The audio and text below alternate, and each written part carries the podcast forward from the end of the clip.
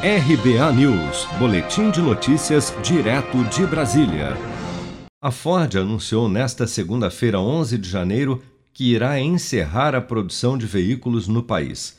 De acordo com a companhia, as fábricas que a empresa mantém em Camaçari, na Bahia, Taubaté, em São Paulo e Horizonte, no Ceará, serão fechadas ainda durante este ano.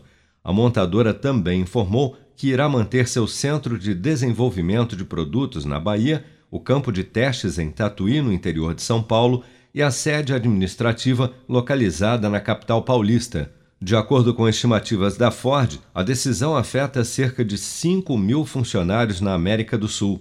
Já segundo o Sindicato dos Metalúrgicos de Camaçari, aproximadamente 10 mil trabalhadores serão atingidos somente na Bahia. Por comunicado, a empresa afirmou que a pandemia de Covid-19 amplificou a persistente capacidade industrial ociosa e consequente queda nas vendas, o que resultou em perdas significativas para a empresa.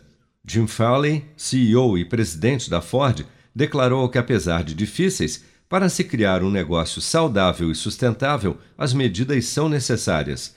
Em vídeo publicado nas redes sociais, o governador da Bahia, Rui Costa, culpou o governo federal pelo fechamento das fábricas. Vamos ouvir. Isso significa desemprego, significa aumento da pobreza.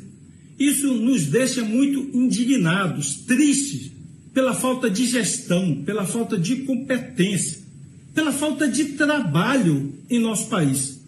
Infelizmente, enquanto alguns, dia após dia, só faz politicagem, o nosso país vai perdendo várias e várias empresas. Semana após semana são indústrias fechando e não tem planejamento macroeconômico, não se faz reforma tributária, não se apresenta um ambiente de segurança institucional para que os investidores possam acreditar no Brasil.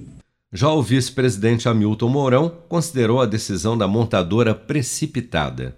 Não é uma notícia boa, né? Eu acho que a Ford ganhou bastante dinheiro aqui no Brasil, né? E a, me surpreende essa, né, essa decisão que foi tomada aí pela empresa. Eu acho que ela poderia ter retardado isso aí mais e aguardado. Em nota, o Ministério da Economia lamentou o fechamento das fábricas da Ford e afirmou que a decisão da montadora destoa da forte recuperação observada na maioria dos setores da indústria no país. A Ford foi a primeira indústria automobilística a se instalar no Brasil e atuava no país há mais de 100 anos.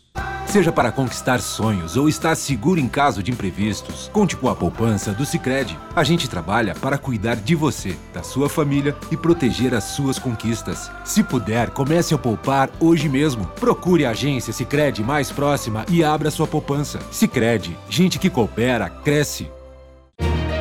Com produção de Daniele Vaz, de Brasília, Flávio Carpes.